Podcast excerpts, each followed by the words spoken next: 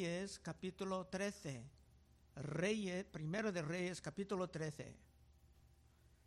Estamos pasando por unos capítulos que determinarán el futuro de las diez tribus del norte.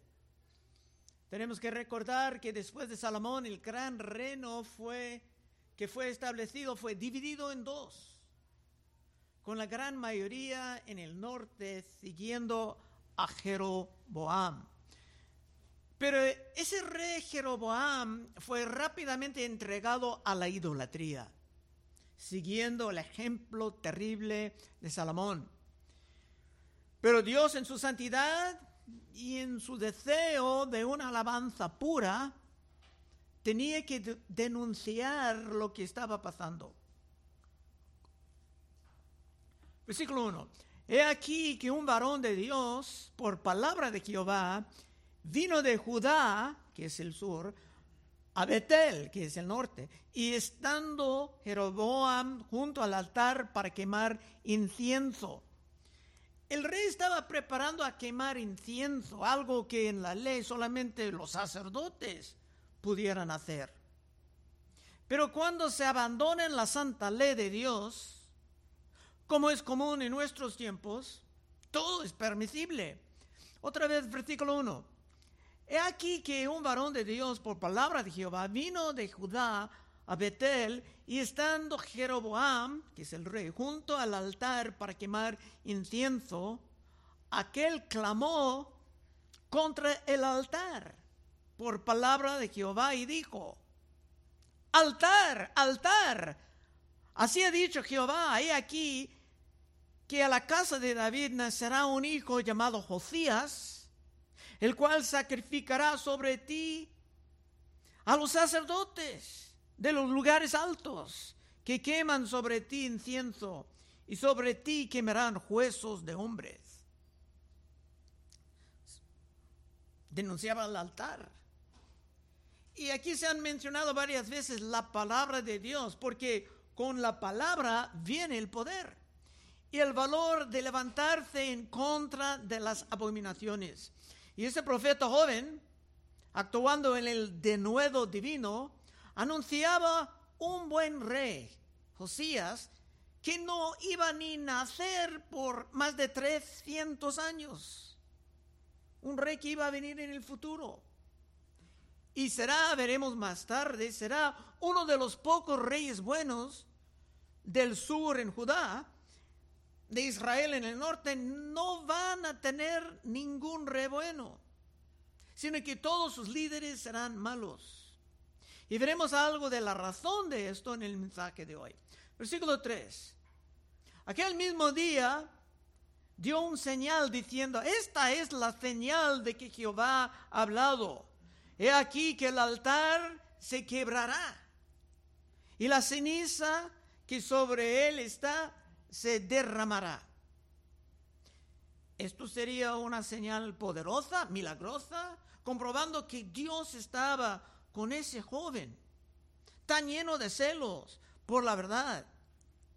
El joven estaba en un lugar peligroso y parece que vino solo de la tierra de David para confrontar la apostasía insoportable del norte. Y su alabanza insoportable en los ojos de Dios.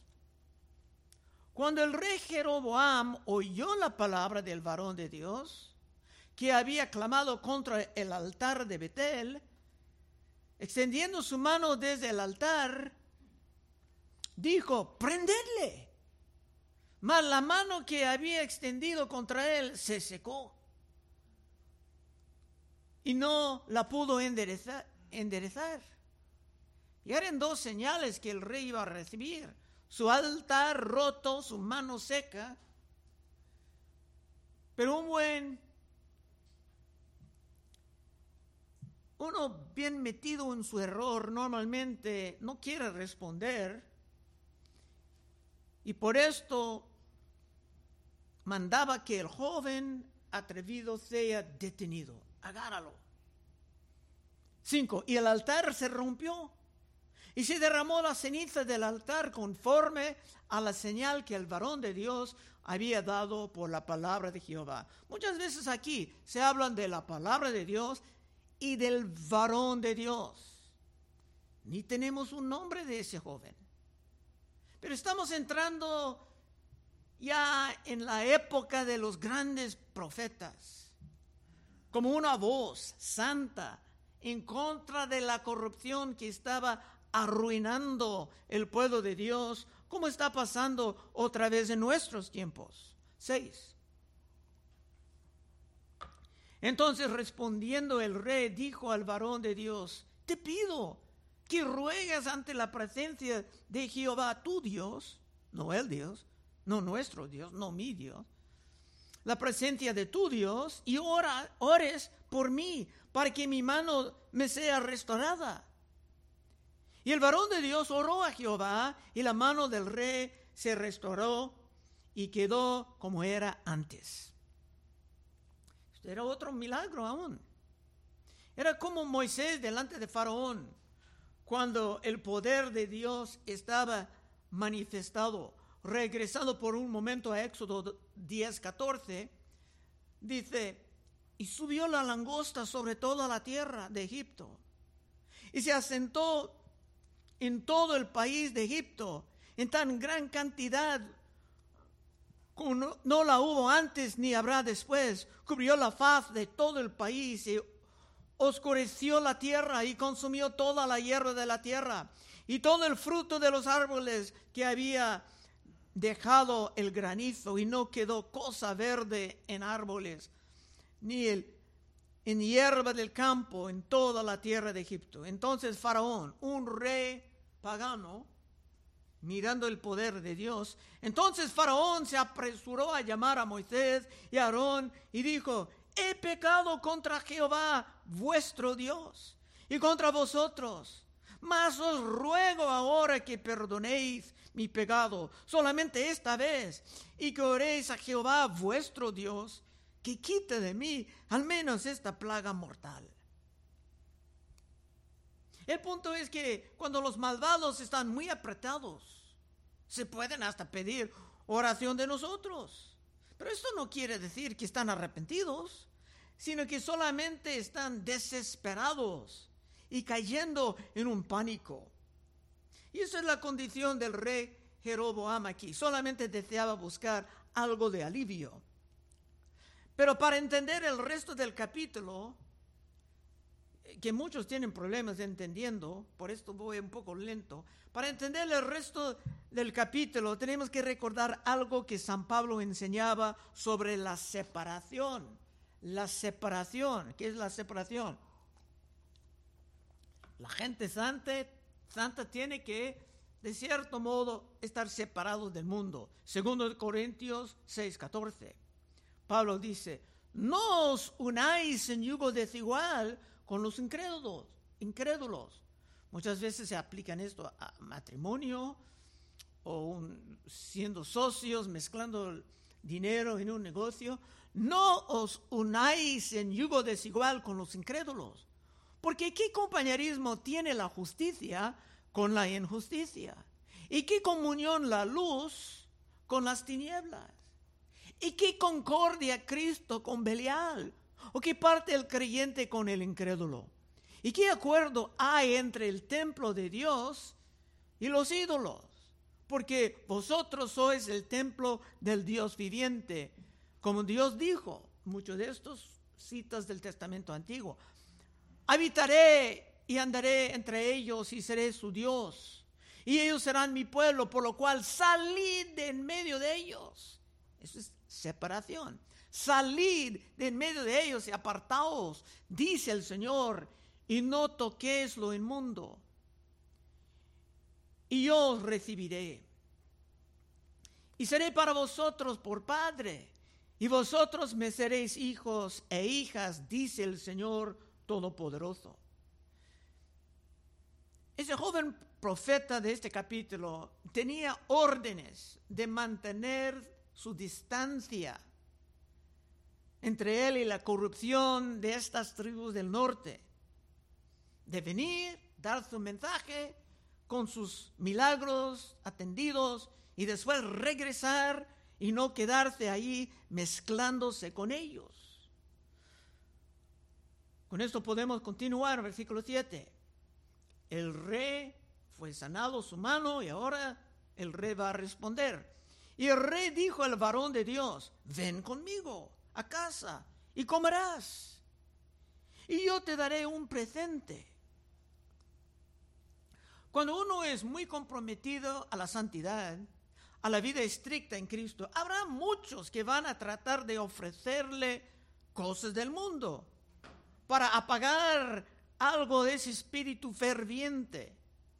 Es algo incómodo para los del mundo ver cristianos que realmente tomen en serio la santidad y se van a buscar un sinfín de maneras de quitarte de tu celo. Versículo 7 otra vez. Y el rey dijo al varón, ven conmigo a casa y comerás, y yo te daré un presente. Pero el varón de Dios dijo al rey, aunque me dieras la mitad de tu casa, no iría contigo, ni comería pan, ni bebería agua en este lugar. Porque así me está ordenado por palabra de Jehová, diciendo, no comas pan, ni bebas agua, ni regreses por el camino que fueres. Ese joven tenía una buena preparación el rey pudo ofrecerle dinero, posición, la mejor comida imaginable, mujeres tal vez, música u otras formas de entretenimiento para echar agua sobre el fuego de sus celos.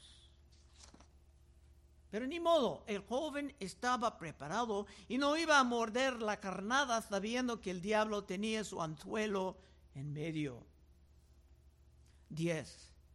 Regresando pues por otro camino, no volvió por el camino por donde había venido a Betel. Hasta aquí todo marchaba bien.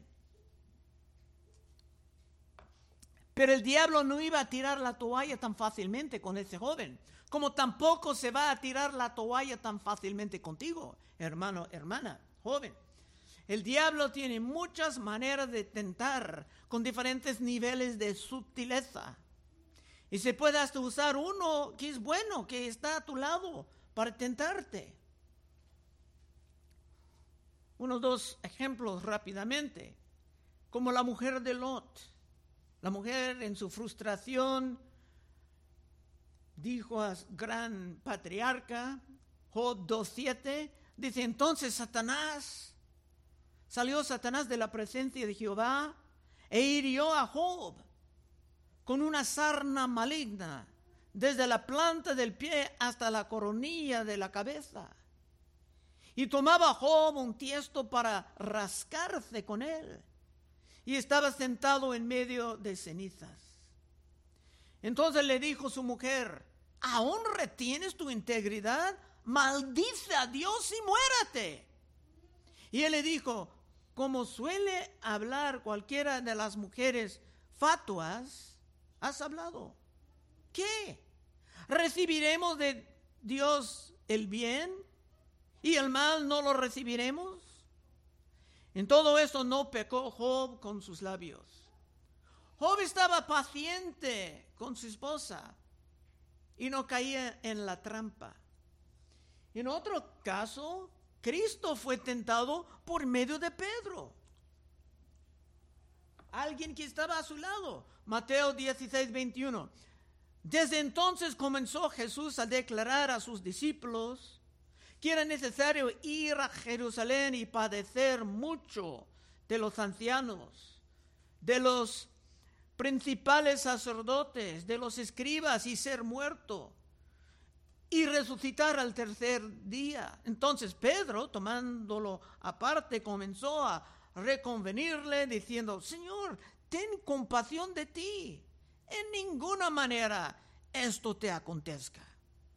Pero él volviéndose dijo a Pedro, quítate de delante de mí, Satanás. Me eres tropiezo, porque no pones la mira en las cosas de Dios, sino en las cosas del hombre. Así que el diablo tiene muchas maneras, muchas sutilezas que se puede emplear para engañarte. Y el engaño, el engaño puede ser fatal. Y no olvides, la serpiente malísima tiene muchos siglos de experiencia, por eso dicen a, veces más sabe el diablo por, por viejo que por diablo. Esto no viene de la Biblia, pero contiene algo de la verdad. San Pablo dijo que la iglesia de Corinto estaba cayendo en un engaño como el que el diablo empleaba con Eva. Segundo de Corintios 11.3, si alguien quiere leer.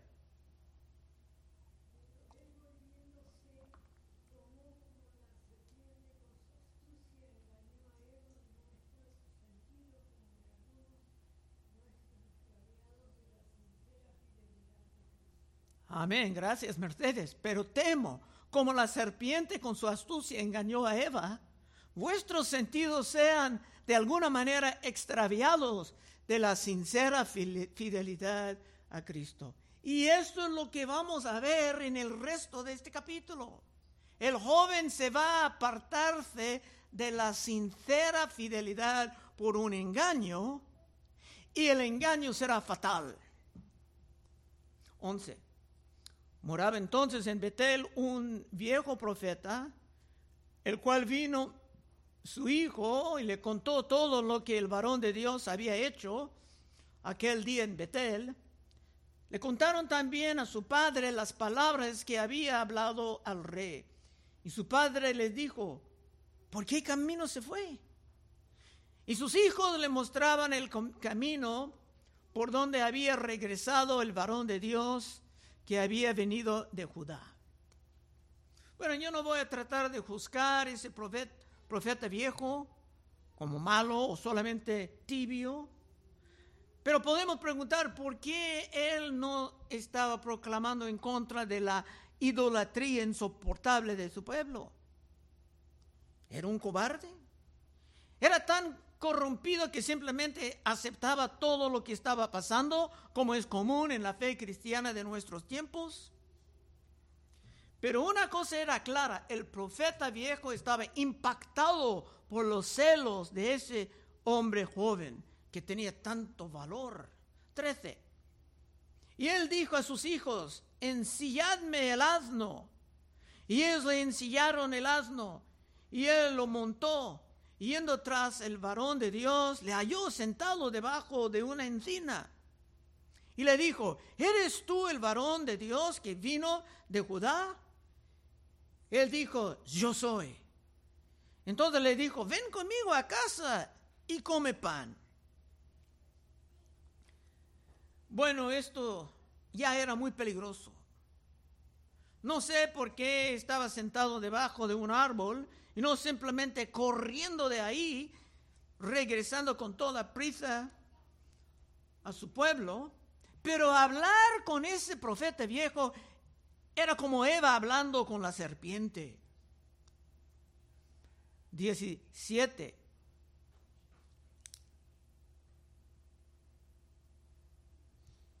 Mas él respondió, no podré volver contigo, ni iré contigo ni tampoco comeré pan ni beberé agua contigo en este lugar, porque por palabra de Dios me ha sido dicho, no comas pan ni bebas agua allí, ni regreses por el camino por donde fueres. Hasta aquí todo marchaba bien. Pero el diablo es muy astuto. Y siendo exitoso hasta la fecha, el joven ya estaba en peligro. Y el otro, 18, y el otro le dijo, mintiéndole, va a salir con una mentira, un engaño. Y el otro le dijo, mintiéndole, yo también soy profeta, como tú. Y un ángel me ha hablado por palabra de Jehová, diciendo, tráele contigo a tu casa, para que coma pan y beba agua. Esto es un engaño. Y tú puedes encontrar a veces personas supuestamente de la fe viniendo diciendo, ¿sabes qué? Dios me dijo esto, aquello sobre ti. En tales situaciones ni voy a escuchar, sino responder diciendo, ¿y por qué no ores que Dios lo revela a mí? Puede ser muy peligroso cuando uno viene diciendo que ha recibido palabra extra bíblica sobre algo en tu vida. Puede ser, como en este caso, puede ser un engaño y puede ser un engaño fatal. 19. Entonces volvió con él y comió pan en su casa y bebió agua. El joven que antes era un joven de valor, ahora era un joven ingenuo. Es que se tenía una revelación muy clara sobre lo que era el plan de Dios en todo esto. Pero por el engaño se desviaba. Por esto el apóstol Juan dijo en 1 de Juan 4.1, Amados, no creáis todo espíritu, sino probad los espíritus, si son de, de Dios, porque muchos falsos profetas han salido por el mundo. Eso dijo en el Nuevo Testamento. Hubiera sido mejor antes orar, meditar en lo que estaba haciendo y la manera en que estaba destruyendo su testimonio, que hasta la fecha ha sido excelente. Versículo 20. Y aconteció que estando ellos en la mesa, vino palabra de Jehová al profeta que le había hecho volver. Ahora el profeta viejo va a recibir actualmente palabra de Dios. El profeta viejo no recibió palabra de Dios por años, tal vez por décadas, pero ahora, para sorpresa a todos, Dios iba a hablar otra vez por medio de él. 21. Y clamó el varón de Dios que había venido de Judá diciendo, así dijo Jehová, por cuanto has sido rebelde al mandato de Jehová, y no guardaste el mandamiento de Jehová tu Dios, que Dios había prescrito, sino que volviste y comiste pan y bebiste agua en el lugar donde Jehová te había dicho que no comiese pan ni bebiese agua, no entrará tu cuerpo en el sepulcro de tus padres. Básicamente esto estaba diciendo que ese engaño satánico iba a terminar como un engaño mortal. Es que el mensaje de, del joven, como contigo y conmigo, su mensaje no era simplemente las palabras que salían de su boca, sino que era la manera en que se vivía su vida. Si el rey sabía de esto, pudo concluir que el profeta era simplemente una fraude. Dijo que no iba a comer y después estaba comiendo con otro. Y se pudiera continuar con sus blasfemias de adoración falsa, pensando que esto ni era de Dios. 23. Cuando había comido el pan y bebido, el que le había hecho volver le ensilló el asno. El viejo ahora profeta ya estaba ayudándolo a salir de ahí, tal vez algo arrepentido, pero era ya muy, pero muy tarde. 24. Yéndose le topó, le topó un león en el camino y le mató. El joven estaba muerto. Y su cuerpo estaba echado en el camino y el asno junto a él y el león también junto al cuerpo. Esto era obra de Dios. Es que el león no comía nada, ni el profeta joven, ni el asno, porque Dios solamente lo mandaba para matar. Ojalá, ayudando a todos, creer que todo esto era de Dios y no era una fraude. 25. Y aquí unos que pasaban y vieron el cuerpo que estaba echado en el camino y el león que estaba junto al cuerpo y vinieron y lo dijeron en la ciudad donde el viejo profeta habitaba. Ahora el león, el asno y el cuerpo del difunto continuaban el testimonio. 26. Oyéndolo el profeta que le había hecho volver del camino, dijo, el varón de Dios es, que fue rebelde al mandato de Jehová, quien tenía la culpa de esto, sino él.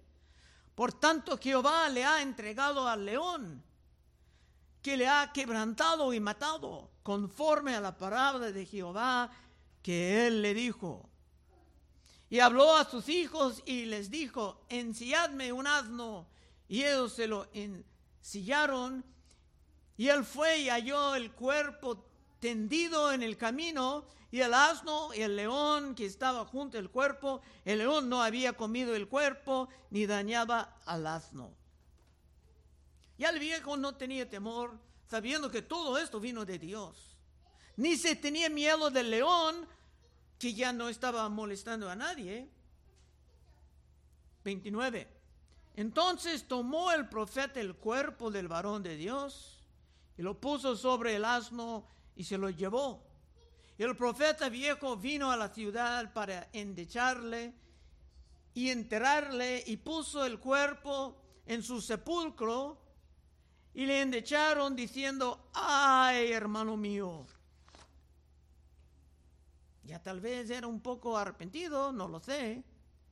Ni tampoco voy a intentar juzgar su corazón. Podemos dejar esto con Dios. 31. Y después que lo hubieron enterrado, habló a sus hijos diciendo, cuando yo muera, enterradme en el sepulcro en que está sepultado el varón de Dios. Poned mis huesos junto a los suyos, porque sin duda vendrá lo que él dijo. A voces por la palabra de Jehová contra el altar que está en Betel y contra todas las casas de los lugares altos que están en las ciudades de Samaria. Samaria es una palabra importante, era norte de Judea, Samaria. El profeta viejo deseaba estar enterrado con el joven, en la misma tumba, porque ya sabía que todo esto era la verdad. Y 300 años más tarde el rey Josías iba a venir y quemar los huesos de muchos malvados sobre el altar maldito, pero siendo ya ligado con el, el justo, el varón de Dios, él, el viejo, estaría seguro en su tumba. 33. Con todo esto, no se apartó Jeroboam de su mal camino, sino que volvió a hacer sacerdotes de los, lugares altos de entre el pueblo, a quien quería, lo consagraba para que fuese de los sacerdotes de los, los lugares altos. En el Testamento Antiguo, ser un sacerdote había muchas calificaciones, tenía que ser de cierta familia, pero ese rey del norte, ¿a quién quería pudiera entrar? No sabemos que si el joven ha regresado a su tierra sin demora, si las cosas iban a salir de otra manera, pero ya el futuro negro de las tribus del norte era sellado. 34, el último verso. Y esto fue causa de pecado a la casa de Jeroboam, por lo cual fue cortada y raída de sobre la faz de la tierra. Conclusión.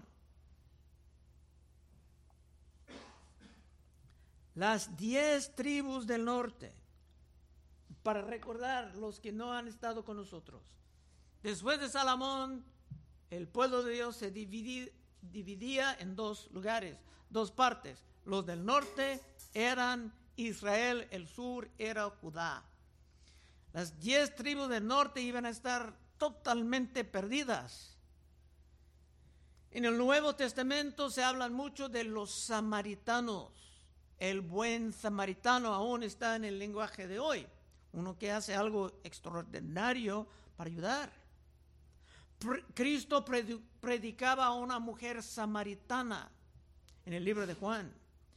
Es que las tribus del norte, pasando muchos siglos, se mezclaban tanto con los del mundo en sus idolatrías y en sus hechicerías que ni se mantenían el nombre de Israel, sino que eran simplemente los samaritanos y eran muy odiados por los judíos. Eran una mezcla de la religión verdadera y muchas supersticiones. Cristo vino tratando de recuperarlos, llamándolos otra vez a la fe. Y muchos vinieron, pero la gran mayoría de ellos eran perdidos en la confusión del paganismo. Pero si tú quieres estar mantenido en la pureza de la fe, libre de los engaños, por el poder del Espíritu Santo de Dios, aun cuando veas personas apartándose al error a tu derecha y a su izquierda, puedes pasar al frente y oraremos contigo. Vamos a orar. Oh Padre, te damos gracias por ese capítulo interesante, Señor, que ha mostrado algo de tu santidad, Señor. Que ese joven fue ordenado a tener una separación. Y en el principio lo mantenía, pero al fin se caía y perdía su vida. A lo mejor está contigo. Pero ayuda a nosotros, Señor, estar cuidadosos de no caer en los engaños sabiendo que a veces es un engaño fatal. Pedimos en el santo nombre de Cristo Jesús. Amén.